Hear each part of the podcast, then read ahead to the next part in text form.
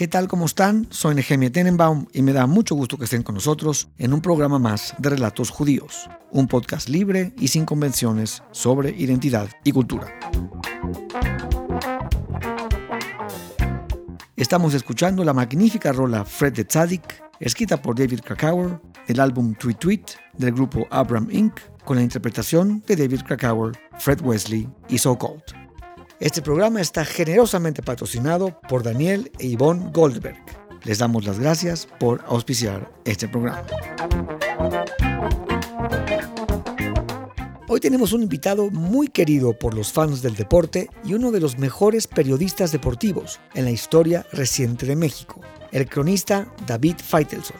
David empezó su prolífica carrera en uno de los programas más respetados de la televisión mexicana, Deporte B, y continuó en televisión azteca por más de 20 años, cubriendo las Copas del Mundo desde 1994 hasta el 2006. A partir de ese año, David se integró al equipo de ESPN Latinoamérica. Podemos deleitarnos con el color y los picantes comentarios de David en los programas Raza Deportiva, Fútbol Picante, Sports Center y Cronómetro, entre otros. Para finalizar con broche de oro, David ha hecho piezas periodísticas con los deportistas más destacados a nivel mundial, como Lance Armstrong, Carl Lewis, Julio César Chávez, Pelé, Diego Armando Maradona y la rumana Nadia Comaneci. David, qué gusto tan grande, tan maravilloso tenerte con nosotros en Relatos Judíos. Al contrario, Geme, agradezco mucho la invitación. Estoy muy contento de estar aquí con ustedes. Cuando me planteaste la posibilidad de poder eh, charlar, realmente me entusiasmó. Me gusta la idea de que es un podcast libre, de que puedas expresarte y decir lo que quieras.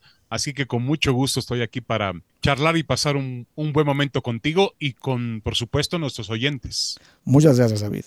¿Alguna vez te habían invitado a platicar de tus raíces, de tu identidad? No, nunca. La realidad es que nunca. A ver, hay gente que en Twitter o en redes sociales me ha dicho que no soy mexicano. Por el apellido. Por el apellido, sí. Pero bueno, eso es una, una tontería. Yo me siento muy mexicano. Todo mi, mi desarrollo como ser humano fue en México. Pero bueno, ahí está esta cuestión. Y realmente nunca antes, eh, Geme, había hablado yo con alguien de mis raíces. Pues eso es, para nosotros es un privilegio tenerte. Al contrario, muchas gracias. Qué bueno. Eh, David, si te pregunto qué tipo de judío eres, ¿qué me dirías? Te doy algunos tips.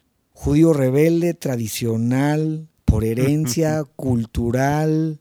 ¿Qué contestarías? Yo creo que por herencia, por, por mi padre. Mi madre no era judía, se convirtió.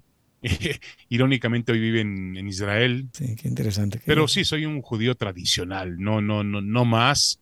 Yo creo más en un, en un estado secular, esa es la realidad, en una cuestión de separar mucho el tema religioso que yo respeto y respeto cada persona, la fe que tengan, el origen que tengan, la creencia que tengan, pero, pero yo soy un, me siento un judío tradicional.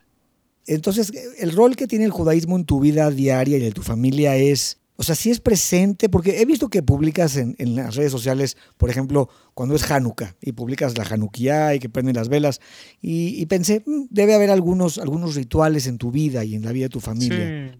Sí. tratamos de hacer algunas cuestiones tradicionales, la Hanukkah, que es una fiesta realmente muy bonita, una fiesta de luces, pero al mismo tiempo yo no me niego a nada, ¿no? Mi esposa es de origen francés y mm. tiene una, igual que yo, una, una abuela que fue, que no fue judía, el otro abuelo era abadí, entonces eh, son mm. sefaradís, entonces hay una mezcla en mi familia, yo me enorgullezco de ella, ¿no? Yo nací en Israel, me desarrollé en México, mi papá es mexicano, mi mamá es cubana, mis abuelos son ucranianos, mis otros abuelos son de las Canarias, en España, entonces hay toda una... Qué buen crisol. Todo un crisol, una, una revoltura, una mezcla de diferentes nacionalidades eh, mira, yo te voy a decir una cosa, Geme, yo a mis hijas les transmito el bien, es decir, que sean buenas personas. Ya si ellas deciden ir por el, judaísmo, pues adelante, bienvenido. Si deciden ir por otro tipo de religión, tampoco tendré ningún problema. Yo soy una persona muy abierta en ese sentido. Siempre les he dicho, el novio o la novia que traigan a casa, de la raza que sea, del origen que sea, del color que sea, mientras haya amor, mientras realmente exista el amor, ese vínculo, yo no tengo ningún problema.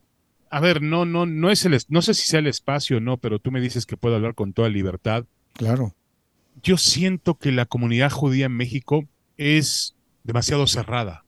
Y lo he vivido ahora que me fui a Estados Unidos. En Estados Unidos hay otro tipo de comunidad, bueno, hay muchas comunidades judías, comunidades ortodoxas, comunidades, como tú dices, tradicionales, comunidades reformistas, hay rabinos, hay rabinas, imagínate tú. La comunidad en México es muy cerrada, muy, mm, iba a decir muy tradicionalista, pero sí, muy, muy, puede ser que sea muy cerrada. Y yo le estoy muy agradecido a la comunidad judía en México porque en su momento me ayudaron. Cuando llegué a México, mis papás me inscribieron en la Tarbut porque pues era el colegio que más se adecuaba a nuestra, a nuestra filosofía de vida.